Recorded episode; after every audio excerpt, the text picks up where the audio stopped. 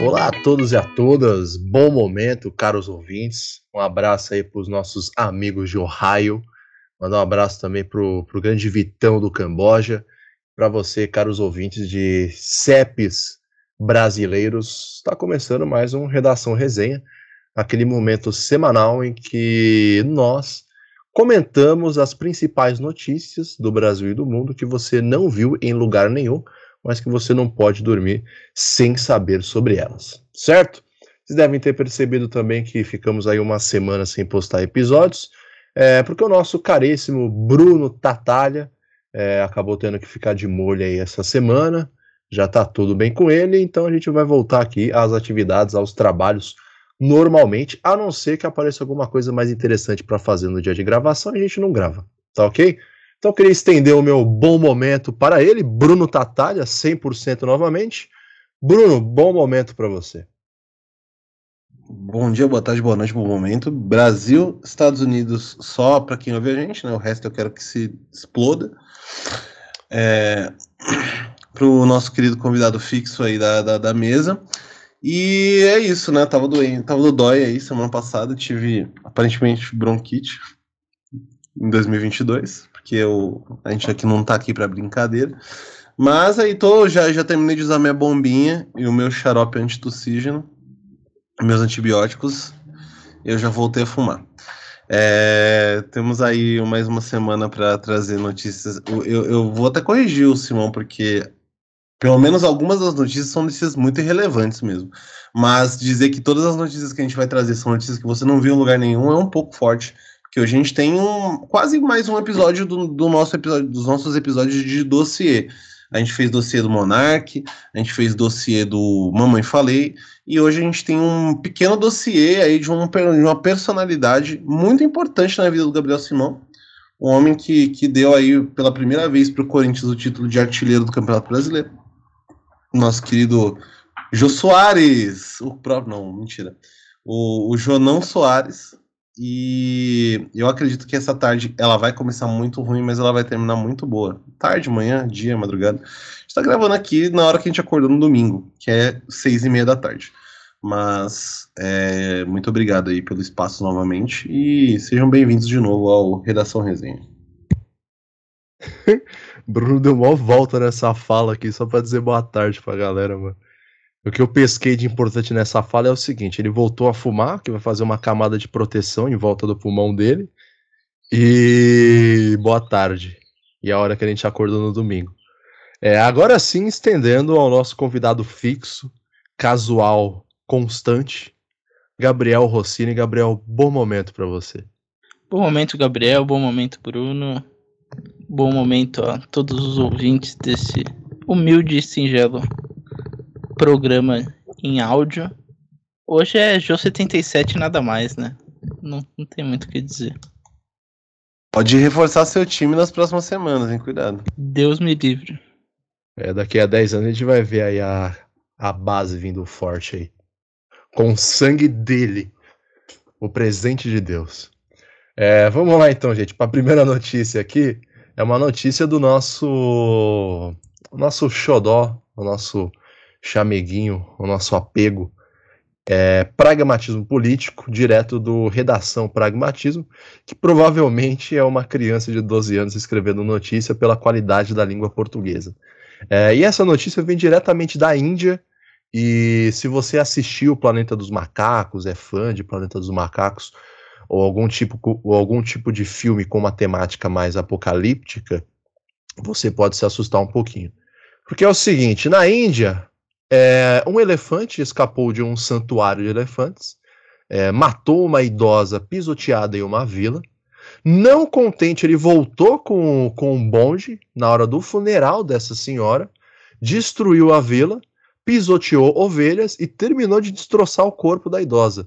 E aí sim, e aí sim ele levou toda a gangue embora e permitiu que o pessoal fizesse o sepultamento da idosa e do restante da vila inteira. Então, uma notícia um pouco assustadora, porque é um elefante fugindo de um santu santuário, matando uma mulher, voltando com sangue nos olhos, para tocar o terror mesmo, pisoteando o cadáver dessa mulher já morta por ele mesmo, é, e depois destruindo o restante da vila com seus parças elefantes. Se isso não te assusta, é, eu acho que você está vivendo errado ou você deixou de sentir a vida como ela deveria ser sentida. Então, um elefante como esse aí na sua vizinhança é algo perigoso.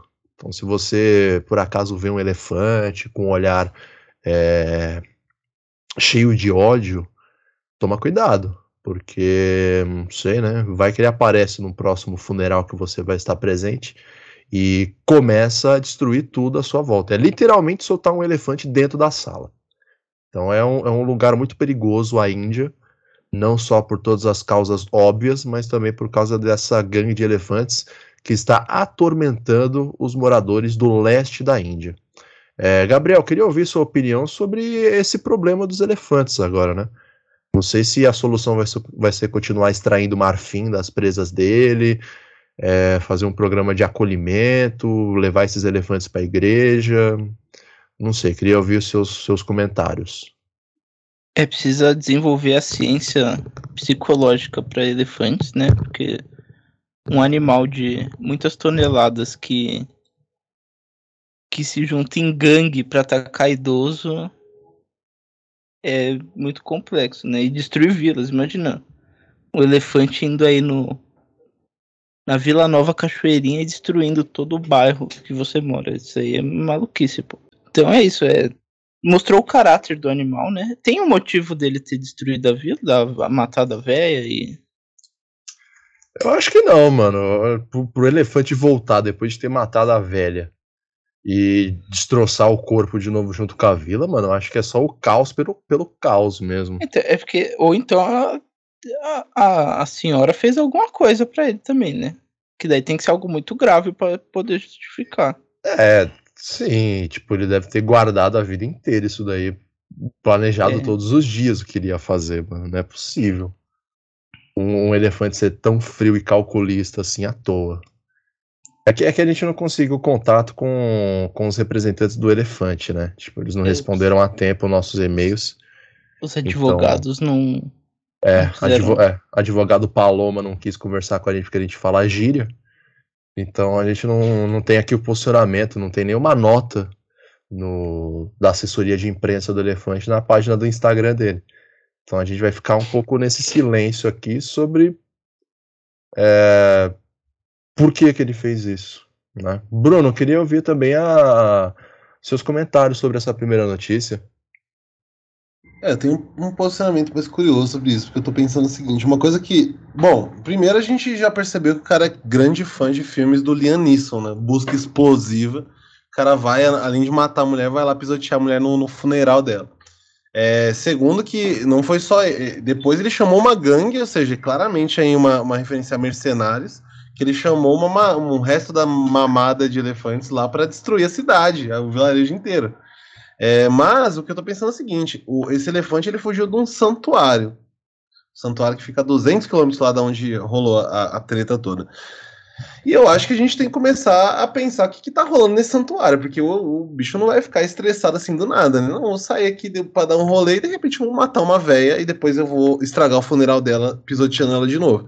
Claramente estava acontecendo alguma coisa nesse santuário que não foi noticiada, ou seja, a grande mídia está tentando esconder de vocês, o professor de história não te disse isso, e que o, alguma coisa estava rolando. E é importante lembrar que os elefantes, além do peso e, pelo, e do gosto por amendoim, eles são reconhecidos pela sua memória.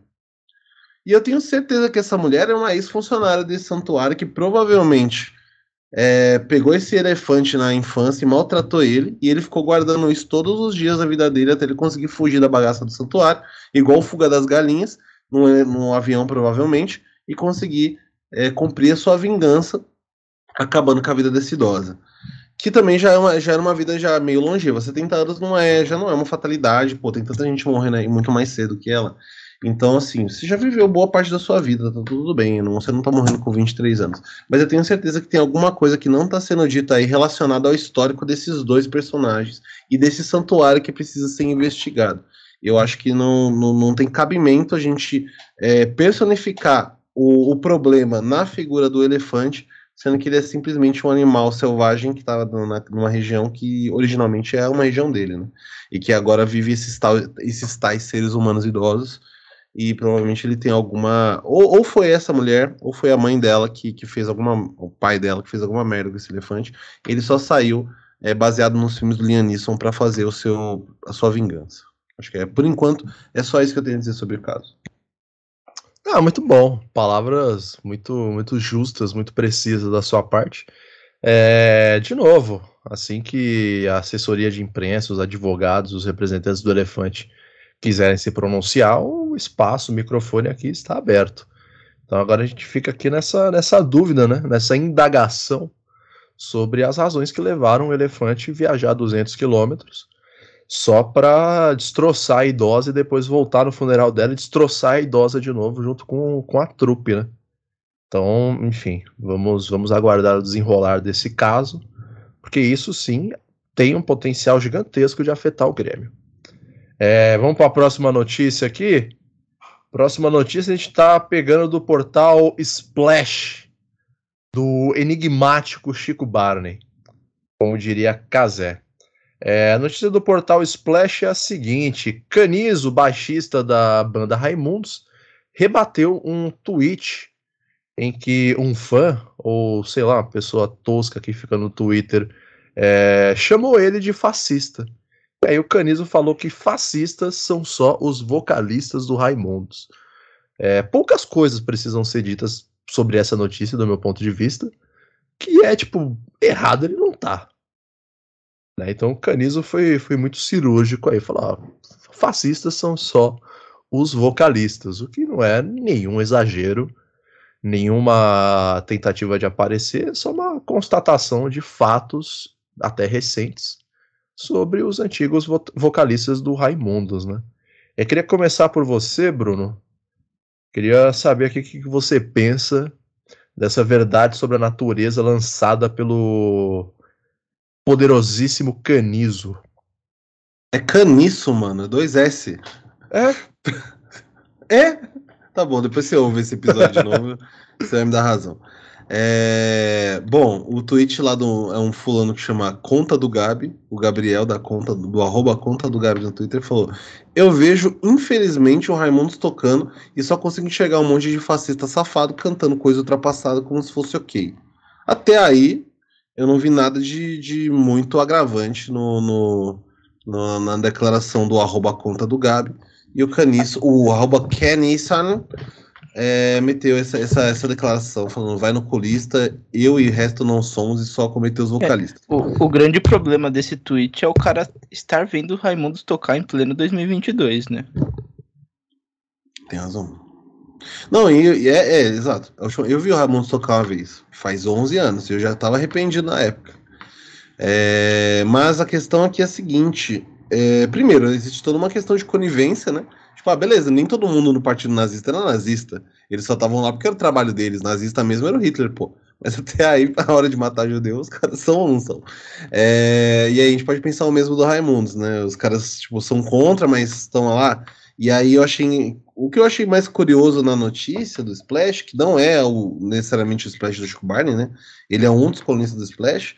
Acho que a coluna de rock dificilmente ele escreve alguma coisa. Inclusive tá escrito aqui só como The Splash é, que esse, essa postura do Digão de ser anti-esquerda causou problemas é, com outros músicos, como o Tico Santa Cruz, que foi é, isso já mais de 10 anos atrás, em um período aí, vocalista do, do, do Raimundos, num projeto, não sei, nem sei se chegou a ser aí muito para frente, mas um projeto parecido com o do Wagner Moura cantando Legião Urbana.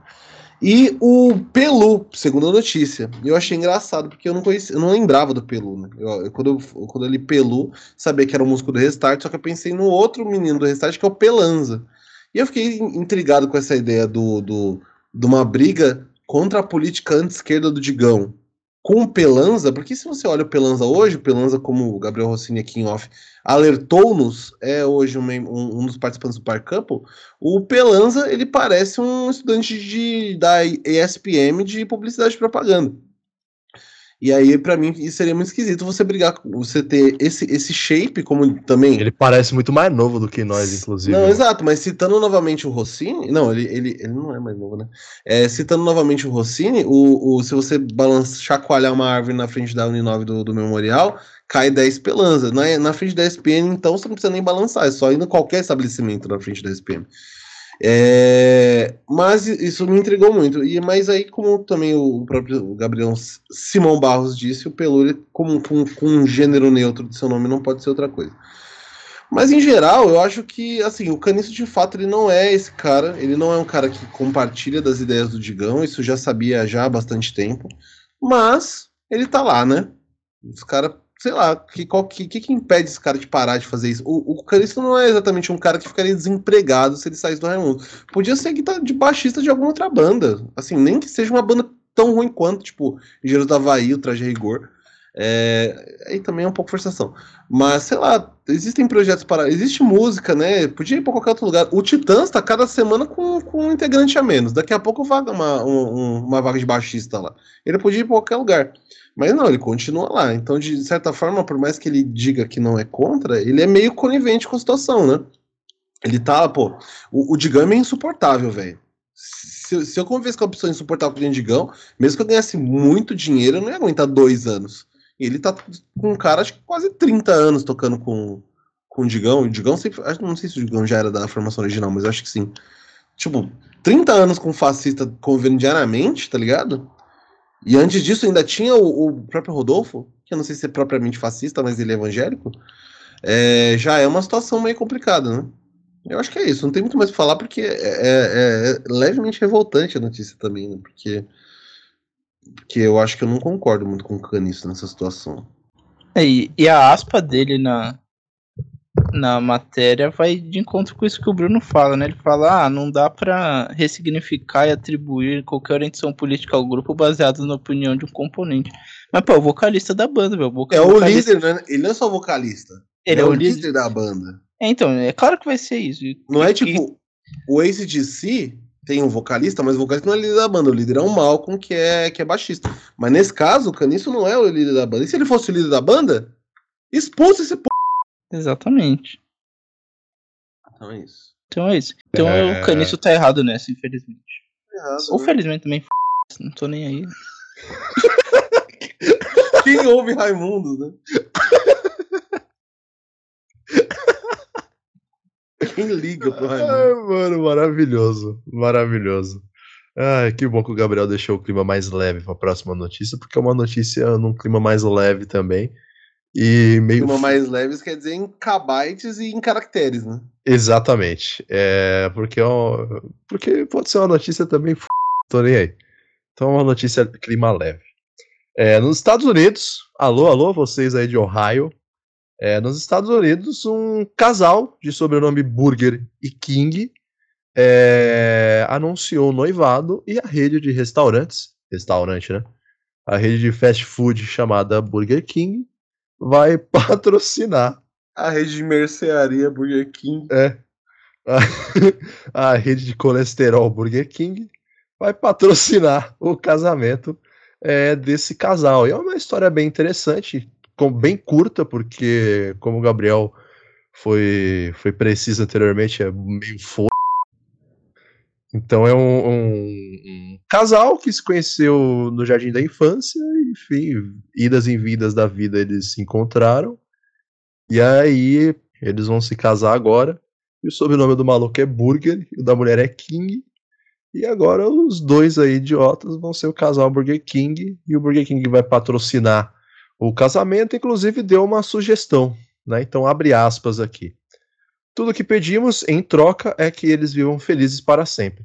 E talvez que o nome do primeiro filho seja Chicken Fry. Fecha aspas. É, foi a única anedota que o Burger King quis fazer a respeito desse casal aqui.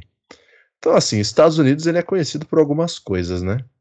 Então, racismo, massacres em escola, é, basquete, filmes eletrônicos caros de qualidade duvidosa e uma população que sofre com muitos problemas de saúde ligados à má alimentação.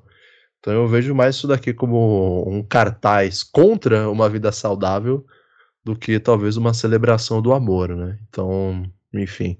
É, Gabriel, você que é um cara entendido de é, Walper e nomes engraçados de pessoas e talvez colesterol alto também. Não sei quanto tempo você não vai fazer um check-up. Colesterol é com você, mano. Eu não tenho esse problema, não. Graças a Deus. É, queria saber aqui as suas impressões sobre, sobre essa história de amor.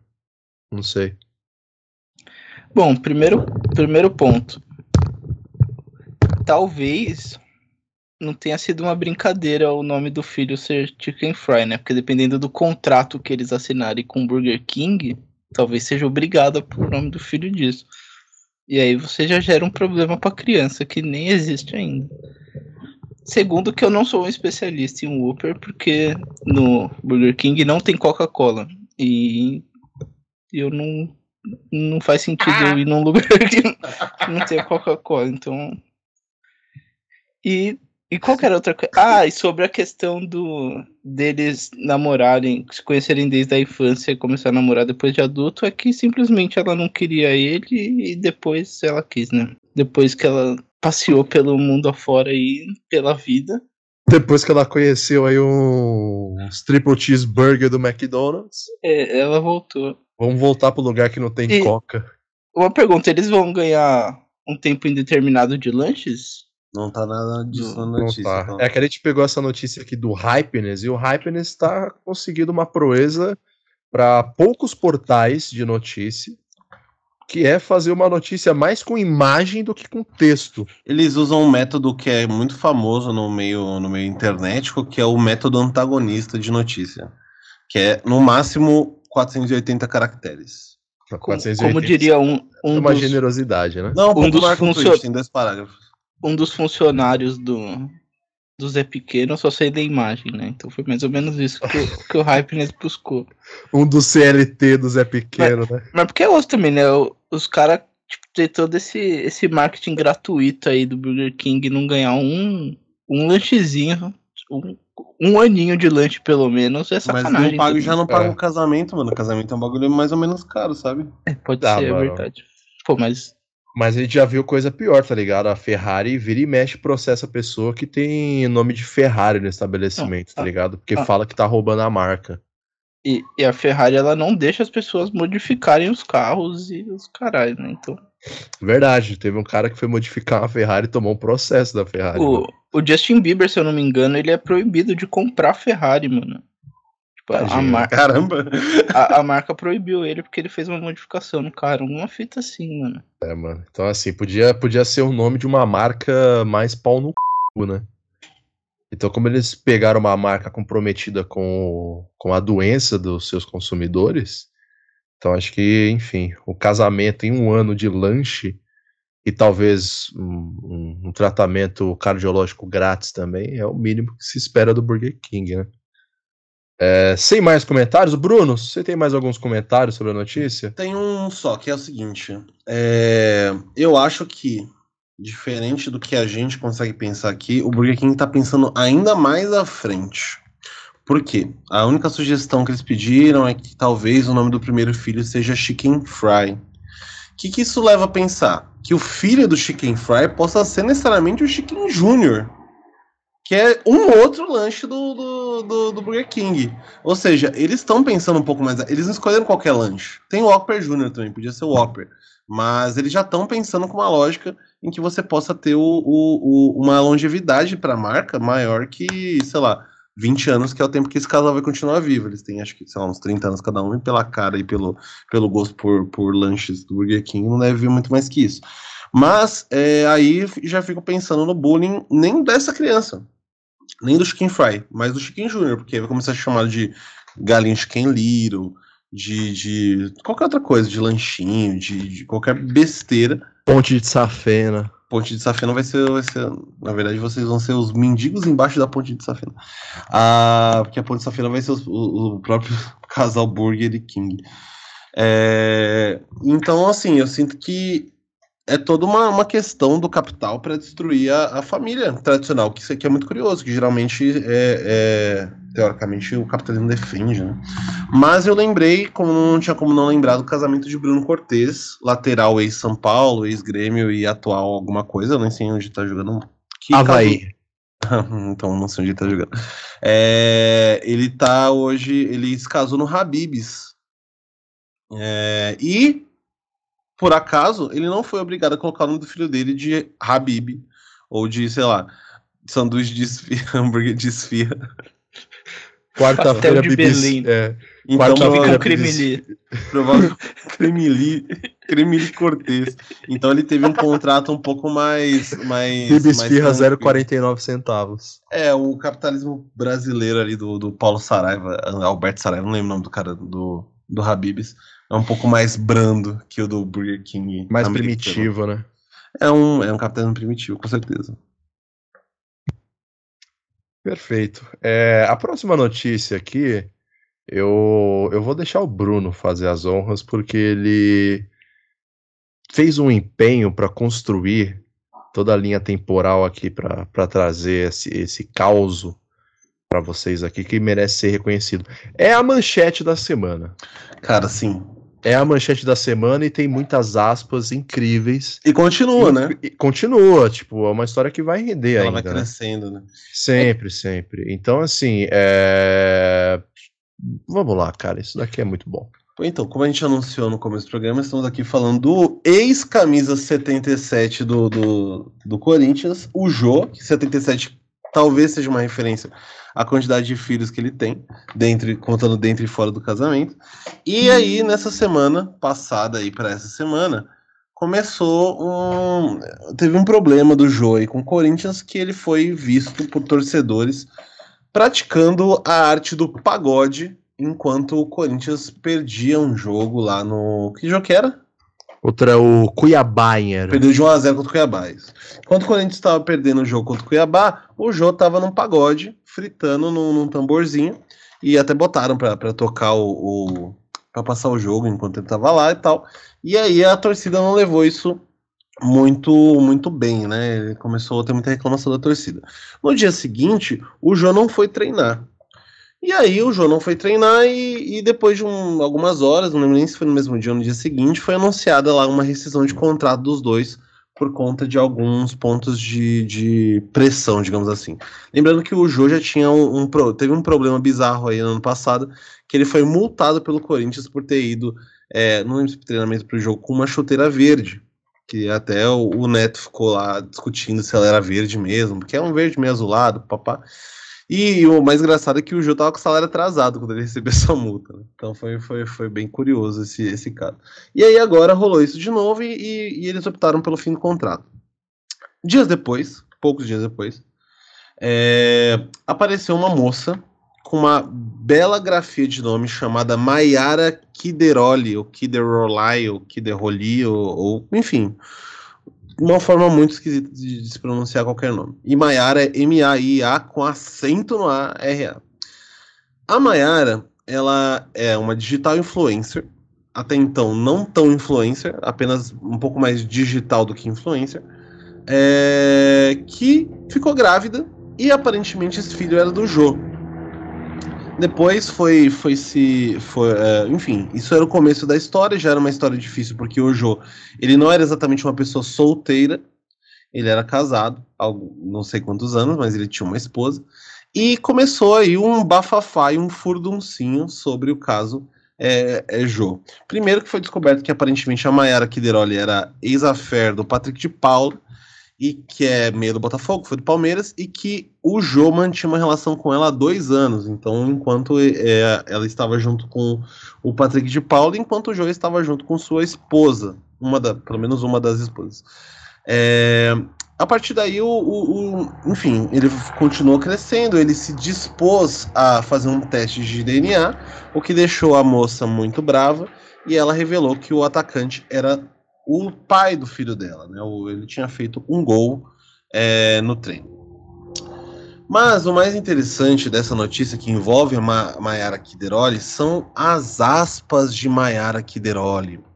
Por que as aspas de Mark Deroli? Primeiro, interessante ver os números do Mark Deroli, quando começou essa, essa é, digamos assim, é, palhaçada, ela tinha 66 mil seguidores no Instagram, e ela tá com, hoje no dia 19, 184 mil.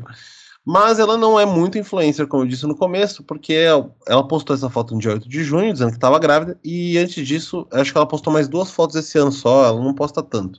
Mas as fotos que ela tem são fotos importantes. Ela tem foto com o Patrick de Paula, ela tem dizendo que eles são amigos de longa data, eles têm uma tatuagem igual, que é uma peça de quebra-cabeça que se completa, aparentemente. E ela é amiga também do zagueiro Vitão do Internacional, que eu conheci enquanto a gente estava fazendo a pesquisa para esse episódio. Eis que é, ela postou no, no, no, no Treco Treco uma, um vídeo com uma aspa muito importante sobre o relacionamento dela com o Jô, que é Eu terminei com um presente de Deus depois de dois anos. Teve o amor da despedida. Já estava tocando a minha vida até que fizemos um CPF novo. E eu gostaria de me atentar a todas as partes dessa aspa. Eu tenho primeiro que presente de Deus, depois de muita discussão, a gente, a gente concluiu aqui no, no, no na redação que presente de Deus é o próprio Jô. Então ela terminou com o presente de Deus depois de dois anos. Ela teve o amor da despedida depois desses dois anos com, com o nosso querido Camisa 77. E a, ela já estava até tocando a vida dela.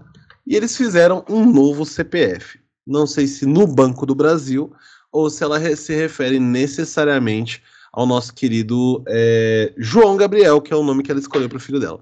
Talvez também seja o caso do, do Jô ter um CPF muito antigo, de repente ele tinha um SIC ainda e teve que renovar, e eles estavam falando disso, mas eu acredito que tem alguma coisa a ver com o filho dela. O vídeo no Instagram, no, aliás, no, no Treco Treco, ele tem, ele tem essas fra essa, essa, essa aspa cortada né, em partes, com fotos dela ao fundo, tocando a música Chuco nela, de MC Rogerinho e Wesley Safadão, que torna a ambientação ainda mais interessante. E aí, essa moça tem uma a declaração dela no. Vou, vou passar a declaração dela no Instagram quando ela descobriu que estava grávida. Que, como diz o, o Rossini, foi encontrada numa página daquelas de, de frases motivacionais com GIFs com glitter, que para scrapbook do Orkut que diz: Eu estava me sentindo tão sozinha, tão vazia e recebo a notícia inesperada mais esperada da minha vida. Eu esperei tanto por você, meu filho, e agora o meu mundo rosa fica completamente azul com a sua chegada. Às vezes as coisas fogem do que planejamos e idealizamos, mas você é o presente mais lindo que Deus já me deu. Eu queria dizer que tem uma vírgula só nessa aspa, que é muito importante. O resto são pontos e pontos de exclamação. Mas, como mais claramente é uma notícia totalmente genérica que ela provavelmente pegou de, alguma, de algum livro de frases motivacionais ou livro de nome do bebê, que é onde ela deve ter escolhido o nome João Gabriel, e que não, a gente não sabe a que peta essa gravidez, então pode ser que a mulher esteja com 12 meses, com 12 meses não, isso é um pouco complicado. É, ela pode estar com 12 semanas ainda e nem saber o sexo do filho, mas João Gabriel dá para virar Joana Gabriela muito de boa. Então ela não vai ter muito problema caso ela precise mudar o gênero do, do nome que ela escolheu, e eu acho que foi muito inteligente da parte dela. E aí, beleza, essa foi essa, essa é a parte que envolve a Maiara, né? Eis que, né, como, como o mundo gira e vacilão roda, e o Jô, ele talvez entre um pouco nesse grupo, ele foi aí é, flagrado pelo nosso querido Léo Dias na coluna dele no Petrópolis, no Petrópolis, na coluna dele no Metrópolis, em que ele diz: é, após semana conturbada, Jô aparece em palco tocando pagode. Porque do pó viemos ao pó retornaremos. Tudo começou com o Jô tocando pagode durante o jogo contra o Cuiabá e ele não tem como terminar de outra forma. Ele, o, o, afinal, o criminoso sempre volta para a cena do crime. Ele voltou para o pagode para fazer o sambinha dele. É, e, e, aí o Léo Dias comentou tudo de novo, porque foi na coluna do Léo Dias em que aconteceu o biriri de Maiara Kideroli é, e Jô, eu não sei nem o sobrenome do Jô, deve ser Silva, mas não é Soares, não, eu sei que não é Soares. Inclusive tem aqui a página aberta, é muito, muito preguiçoso da minha parte, não vou falar. O Jô é Jô Alves de Assis Silva, então o famoso Jô Alves, eu vou começar a chamar ele, o nome dele é João. Eu, eu é queria tentar para um ponto rapidinho, Gabriel. Ô, Bruno. perdão Por pela favor. confusão. Por favor. Que a, a senhora Maiara, acentuada, né? com o nome acentuado, ela botou o nome da criança do nome do pai, né? Porque João. Ah, mas João, não, ah, não, não dá. Aí, aí é muito forte você dizer isso. Não, mas é, eu, eu, eu levo pro lado da afronta. Podia botar Patrick, né? Ela podia colocar o nome que quisesse. Eu tenho um, uma por... Só Gabriel, pô. Podia botar Maiaro. Tem um, o mesmo site que ela achou as frases do post dela, com certeza tinha uma lista de nomes masculinos. Cara, podia ser. É. Olha, o, o Jô Gabriel talvez engrosse as fileiras do terrão nos próximos anos. E, é, e, e eu acho que faz sentido isso que está trazendo, viu? É, mas eu, eu, vou lembrar que filho de jogador de futebol com o mesmo nome não costuma dar certo, ou neto também. Eu lembro de um, mais de 10 anos atrás, o, o nosso finado e saudoso Dr. Osmar de Oliveira comentando com o Renata Fã que o Corinthians estava tentando revelar um menino que estava na base que chamava, não lembro o, nome, o primeiro nome dele, mas um, um rapaz de sobrenome Rivelino, que era neto do Rivelino e que era meia esquerda. Ninguém nunca mais ouviu falar desse menino, nem o avô. Mas tinha essa parada aí na época. Não sei se ela fez isso para tentar cravar mais uma amizade com um jogador de futebol no futuro, que seja o próprio filho. É, mas existe uma, uma questão que pode, pode sair pela culatra no caso dela. Eu acho que, que foi mal pensado essa, esse posicionamento, mas entendo aí que existe uma possibilidade de. Talvez, bom, de repente ela pode também ser, ser fã do João Gomes, né? Não sei, tô tentando limpar a barra um pouco da, da, da Maiara, que já, já não é uma pessoa que tem uma família que sabe escolher muito bem nomes. Porque foi a mesma família que escolheu Maiara para ela, com um acento no ar. Assim, nenhum problema contra as Maiaras, principalmente se forem nossas ouvintes. Se elas não forem, tanto faz. Mas eu acho que talvez seja um pouco leviano a gente trazer isso como, como uma afronta. Eu acho que a gente tem que esperar o Léo Dias confirmar isso porque aí eu posso dizer claramente, eu posso dizer inclusive que a informação era sua. É, mas até lá eu acho que a gente tá pisando um pouco em ovos. Por enquanto a Maiara é só uma pessoa com nome fake, escolheu um nome meia boca pro filho, com um jogador de nome meia boca também, porque João Alves de Assis Silva é um nome que não remete a absolutamente nada. Por isso que chama de Jô, né? Pô, Jô, né? Porque pelo menos é o Jô. Pô, o que, que você pensa quando você pensa Jô? Jô Soares. Mas depois dele, mais nada. Mas tem o Jô também, jogador de futebol. Futebol. É por isso que ele tem a alcunha Jô 77, né? É, porque aí só existe ele. Imagina se fosse 9, Jô 9, Jô 9, não ia querer dizer nada, pô. Tem que ser 77. A 9 é do Calvo Guedes, né? Enfim, o Jô, ele tá metido aí nessa. Eu queria comentar de vocês antes da, da última parte da notícia, porque ela tem a ver com a atual ex-esposa do Jô, que até semana passada era a atual esposa do Jô. Ela é a ex-atual esposa do Jô e a atual ex-esposa do Jô. Então, queria os comentários de vocês antes da gente entrar nessa nova celeuma de ótimas aspas que vieram de Cláudia Silva. A gente já percebeu que o Jô gosta de se relacionar com mulheres que têm uma oratória impecável. Eu gostaria dos comentários de Gabriel e Gabriel nessa ordem, necessariamente. Ah, cara, não tem muito o que falar sobre essa notícia do Jô, sabe? Tipo.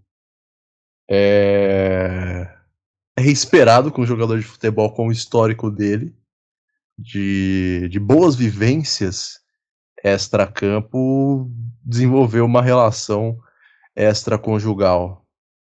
Ou ser um cara de vanguarda, né? Talvez o Jô tenha sido um dos primeiros não mono que, que existiu na história desse país aqui, antes de não mono virar modinha, sabe?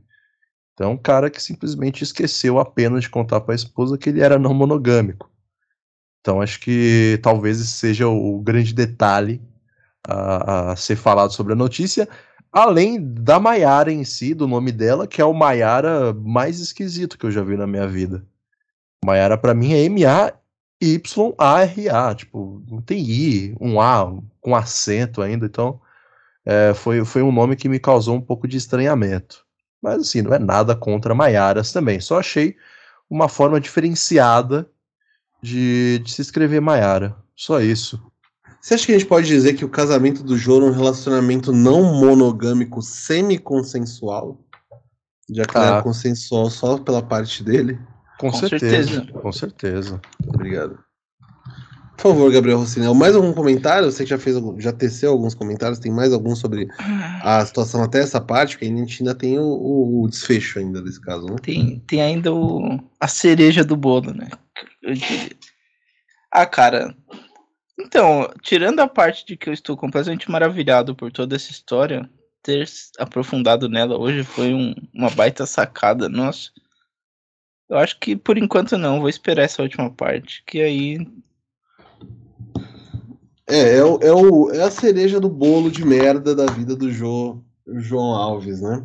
Bom, basicamente, então, mais uma vez o Léo Dias, na sua coluna Metrópolis, que é uma coluna especializada hoje é, em destruir carreiras de jogadores de futebol, é, ele também noticiou a voz da Carla, ah, da Carla, desculpa, da Cláudia Silva, que é a atual ex-esposa e ex-atual esposa do Jô, com, a, com arroba, com a aspa, tem desvio de caráter, uma doença dele. É, que, como eu disse, é mais um exemplo de excelentes aspas aqui da, da, da história da humanidade. Bom, a Cláudia, então, ela, ela, ela tinha ficado sem se manifestar até então. É, ninguém sabia o que estava rolando no casamento do João, enfim. E, ela, e aí a Cláudia veio ao público dizer que o casamento tinha acabado, e ela fez algumas revelações que eu não sei se são públicas, semipúblicas ou de fato não tinham vindo a público ainda, sobre a vida do atacante, né? É, e a, uma, acho que a mais forte delas, é, além das próprias frases que ela diz, eu vou até citar algumas aqui. É, deixa eu abrir de novo aqui. Eu acho que ela veio munida de excelentes frases. Ah, sobre a, essa questão da. Tinha, existe uma questão da Cláudia ter um histórico do, do Jô ser, ser ser otário com ela e de largar ela em vários momentos. E sobre isso ela diz, abre aspas, ela citou, ela no caso, a Maiara, né? Ela citou que, me, que ele me abandonou em minha renovação de votos, que ele me abandonou no aniversário dele. Jô sofre desvio de caráter, é uma doença dele que ele nunca tratou. E a gente fez aqui nosso, é, junto com a nossa bancada médica do, do, do, do redação, para discutir é, se o desvio de caráter é uma doença ou não. A nossa, e a nossa conclusão, de acordo com o Dr. Barros, é que é uma doença, só que religiosa, né? Uma doença, uma, é uma doença vista pelo aspecto religioso. E ela cita Deus algumas vezes, então a gente entende que existe essa interpretação é, holística, religiosa e ecumênica do desvio de caráter como uma, uma doença. Que lembra muito também uma história recente que a gente nem chegou a noticiar, mas é a história do Padre Júlio, para quem viu aí semanas atrás, Padre Júlio que tinha relação com um moço que ele casou, né? Ele passou dois anos tendo relações com esse, com esse rapaz e ele disse que foi uma fraqueza, uma grande fraqueza da parte dele. Por dois anos ele teve essa fraqueza, de 2010 a 2012. É, inclusive durante a Copa do Mundo de 2010, que foi uma baita Copa. Ah, voltando aqui para o caso da Cláudia, depois ela traz aí mais algumas, algumas aspas e ela basicamente se destrói em todas essas aspas, né? A seguinte, ela, ela fala, abre aspas, ah, mas ela foi corna, ah, mas ele era um lixo, mas era meu, o meu lixo, se eu quis cuidar, se eu quis reciclar, se eu quis lutar, problema meu, eu fiz por amor, ele que foi um monstro comigo, que foi covarde. E aí eu não e aí à medida que ela vai fazendo as suas citações, a gente vai percebendo que talvez ela tenha sido não culpada, né? Ela obviamente é uma vítima da situação, mas que talvez ela não devesse ter ficado tanto tempo com o João. É dado a, o aspecto monstruoso que ela cita para o, o, Nosso Senhor. E a última aspa que eu vou colocar aqui, que eu acho que é a melhor, é lá já no final da notícia ela diz: "E outra, já tá sem graça ficar batendo palma para maluco dançar. Sabe por quê? Nenhuma novidade. Uma mulher grávida do Jô, se ele tem cinco filhos fora do casamento, que novidade tem essa? Nenhuma. Fecha aspas. E aí ela revela esse dado que eu não sei se é público, que o Jô, que esse não, não seria, não seria nem será o primeiro filho é, do o filho extraconjugal do Jô. Ou, aí nesse caso, como eu disse, se ele tá dois anos com essa moça, talvez extraconjugal seja o relacionamento dele com a esposa mesmo. É, e ele vai ter aí o seu sexto filho fora do casamento, sendo que não ficou, não ficou muito claro quantos filhos ele tem no casamento. Talvez mais uns três filhos. Já dá para quase fazer um, um, time inteiro só com o sangue do Jô, né? No, enfim, as, as, trincheiras do terrão do, de Itaquera vão ficar lotadas de pequenos João, Joões, talvez João Gabriel, cada João com um segundo nome diferente, João Henrique, João Gabriel, João Pedro, um outro João Alves também. Enfim, é, e aí ela se, basicamente se joga na lama, dizendo que não é a primeira, nem a, nem a segunda, nem a terceira, nem a quarta e nem a quinta vez que alguém vai ter um, um filho do Jô fora do casamento. Não sei quanto tempo essa mulher está casada com, com o Jô, ficou casada com o Jô.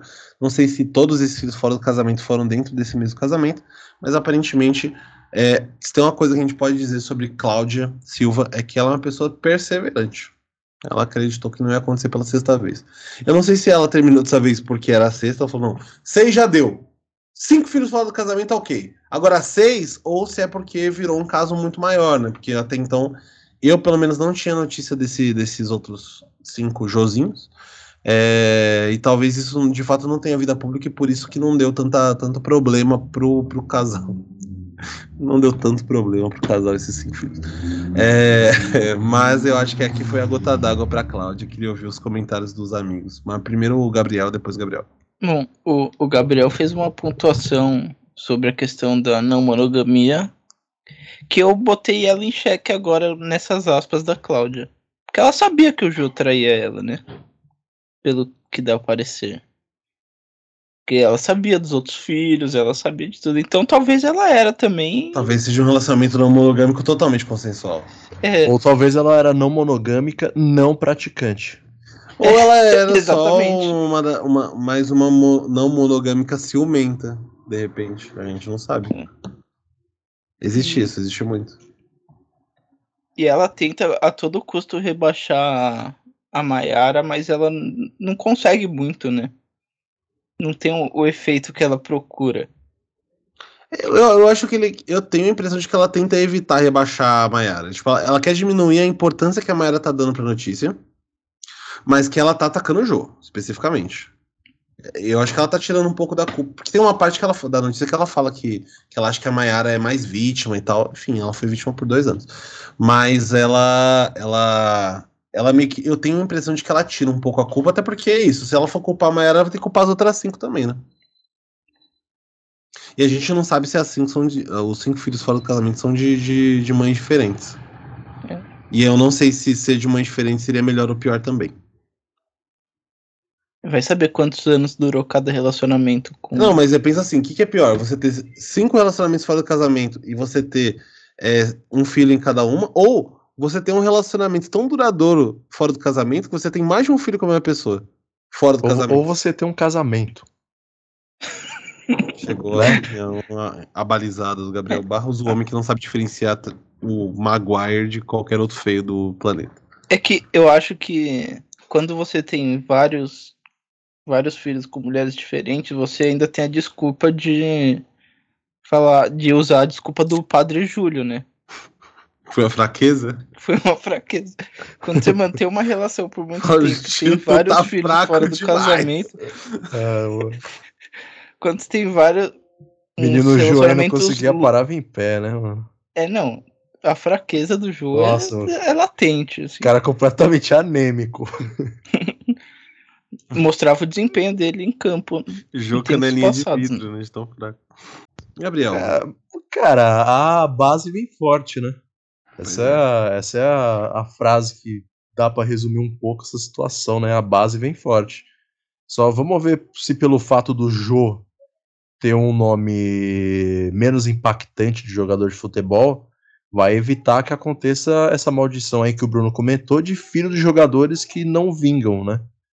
Então o fato do pai dele ser o Jô, talvez é. seja um o pai deles, né? Sim, ser o Jô, é, pai de todo mundo aí o pai do, do da panelinha aí, seu Jô, talvez é, facilite a vida desses garotos no desenvolvimento da, da arte, né? Da fina arte do futebol, né? De repente então, vamos abrir a própria escolinha de futebol. Exatamente, né? Ou uma creche, talvez. Então, assim, vamos, vamos, vamos esperar né, a, a próxima década para ver como que, como que essas crianças aí vão, vão vingar, né? E outras, né, que, que não foram descobertas até o momento. Ah, isso, né? Isso é verdade. Isso são as coisas que a gente tem notícia, né? Exatamente. A gente Então, não assim, sabe como é que tá. Ele jogou na Rússia, ele jogou no Japão, ele jogou na é, Alemanha. A gente não sabe. como- Inglaterra, é, então, a gente. Foi aquilo que eu comentei com o Gabriel, né? Vamos deixar de boa, vamos deixar, Deixa acontecer rolar. naturalmente, né? Deixa o caldo dar aquela apurada. porque, né, não dá pra dizer que é uma coisa definitiva, né? Então, assim, eu eu aguardo a próxima joia do Corinthians que o André Sanches vai trocar por um misto quente e um Guaraviton. Muito bem. Então agora a gente vai pro, pro nosso momento Educação Mota, que vai voltar aí um pouco às raízes, que é de trazer coisas que aconteceram essa semana. É, e essa semana a gente vai trazer um, um evento que rolou aí essa semana passada, que foi o CID, o CID Cidoso, também conhecido como o Não Salvo, que é que também era conhecido, ainda é conhecido como o dono da internet brasileira, e ele foi no Podpah, que é o maior podcast do Brasil, né? Independente do que o Igor 3K acha. É, E ele fez, enfim, contou as histórias dele, que já é coisa muito grande. O, o Cid é, é, sinceramente, uma das maiores figuras da história da internet. E ele tá por trás dos, das maiores histórias da internet, como a Coreia do Norte campeã do, do- da Copa do Mundo, é, o Teleton em que o Ike Batista doou 3 milhões de reais por conta dele, que ele foi lá e tirou a camisa, e depois ficou três anos sem ir pro Teleton, e quando foi chamado de novo, tirou a calça, ao vivo, no horário nobre. Então, é, entre essas eh, tantas histórias que ele contou lá, ele contou uma muito boa que é sobre um Twitter que ele abriu para o pai dele, convencendo o pai dele de que aquilo era uma ferramenta de busca e que qualquer coisa que ele colocasse lá, ele, ele precisava, enfim, digitar o que ele queria lá para conseguir ter as respostas. E ele, obviamente, que compartilhou essa ideia com a base dele e a base de seguidores dele no Twitter respondia o pai dele quando ele fazia algumas perguntas. E aí o momento Educação Monta é basicamente essa história. Então se deleitem aí. fazer uma live do meu pai mexendo no computador. Cara, eu fiz uma página do, no Twitter pro meu pai, chamada Meu Pai no Google. Então a busca dele era twittar, ele não A sabia. busca dele era a caixa do Twitter, porque ele não sabia a diferença. E ele ficou meses fazendo pesquisas esporádicas no Twitter que não fazem o menor sentido. Roupa legal pra homem caminhar no calçadão. o que o Ronaldinho fez de ruim pro Felipe, mano? Escreve doping. Carnaval já tá valendo. Vindo comprar papagaio. Quanto vale no mercado um Gol 97 pra vender? Duas carnes maia fumando maconha? Era o mapa do Japão. Quero sugestão de presente pra moleque de 6 anos. Teleton é verdade ou pilantragem? Teleton é verdade ou pilantragem? Ai, cara. Não, perguntas assim e. Não, uma coisa muito boa nesses tweets do pai do Cid é que tudo é acompanhado de um quero. Então é uma coisa meio impositiva, ele tá querendo respostas, mano. Quero foto dos Carnemar fumando Ele, maconha. ele se sentiu o dono, né? Do... Sim, mano, é, tipo, ele, eu vou falar e a internet tem que resolver pra mim, tá ligado? Lógico. Quero sugestão de presente pra moleque de 6 anos, mano. Aí o Google responde, mas do que, que ele gosta, tá ligado? É, E, o- e o que era muito bom é que as pessoas respondiam e ele achava que era o Google respondendo, velho. Exato. É, não, não deixava de ser uma ferramenta de pesquisa, né? Sim. Mas era uma ferramenta mais inusitada, assim, e com conversas mais inusitadas. Tinha uma que era como fraudar a multa de trânsito. E que ele parou de usar depois dessa. Ele fez essa pergunta, como fraudar a multa de trânsito, e aí os caras começaram a responder, tipo, aqui é a Polícia Federal, eu vou atrás de você. E ele ficou com medo e nunca mais usou. É. Não, é, assim, eu, eu acompanho o Cid há, há bastante tempo do blog, acompanho as lives dele, e durante a pandemia, o pai dele morou com o Cid, eu acho que um ano e meio quase, né? E, mano, o pai do Cid é um cara extremamente gente boa, assim, tipo, muito engraçado e tal. Eu imagino que ele deve ter ficado bravo, né? O Cid falou que ele ficou um tempo sem falar com ele. sem falar com ele. Mas eu acredito que hoje o, o, o bigode branco deve dar muita risada dessa história também. Cara, Mas é isso- muito bom. Eu ouvi esse, o... esse corte do Podpah, cara, é- Ele eu é não muito lembro. bom. Ele é muito Eu não é lembro, mais eu não longo le- que é. isso. É, confiram aí no, no YouTube e tal. tem uns mas sete minutos o corte. Tem sete minutos dessa história. E as outras histórias também. A história do Teleton também é absurdamente im- importante pra história da.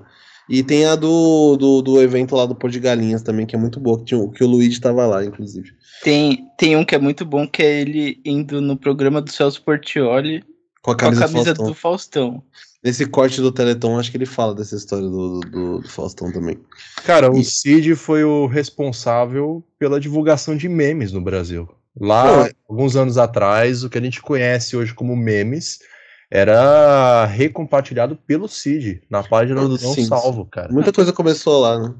Pô, o Ele, cara- ele foi processado pela família do Nissin Orfale, mano. Perdeu. Não, o, Nissin perdeu os processos. O Ele per- perdeu. Eles processaram todo mundo, processaram o YouTube, processaram o Google, processaram o Cid. E perderam todos. Claro, né? A culpa é deles, pô. Eles botaram um bagulho na internet. E hoje o Nissin é do MBL. Nossa, Eu acredito que ele seja. do- Assim, esse aqui ele, ele é amigo pessoal do Kim Kataguiri, que é amigo do- dos amigos do Gabriel. Ah, então deve Mas- ser amigo do Lucas. Uou, uou, uou, uou, uou.